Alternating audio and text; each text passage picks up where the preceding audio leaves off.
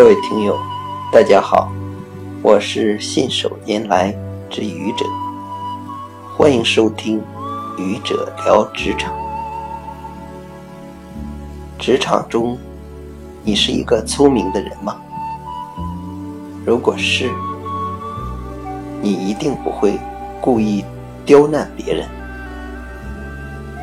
因为你懂得，今天你为别人。设了个坎，使了个绊，也许明天别人会加倍的还给你。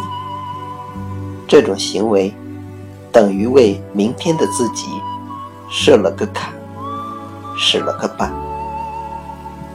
所以，给今天的别人台阶，就是给明天的自己台阶。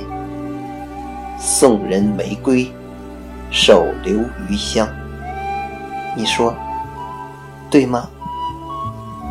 谢谢各位听友，欢迎关注喜马拉雅主播信手拈来之愚者，欢迎订阅我的专辑《Hello》，每天一个声音。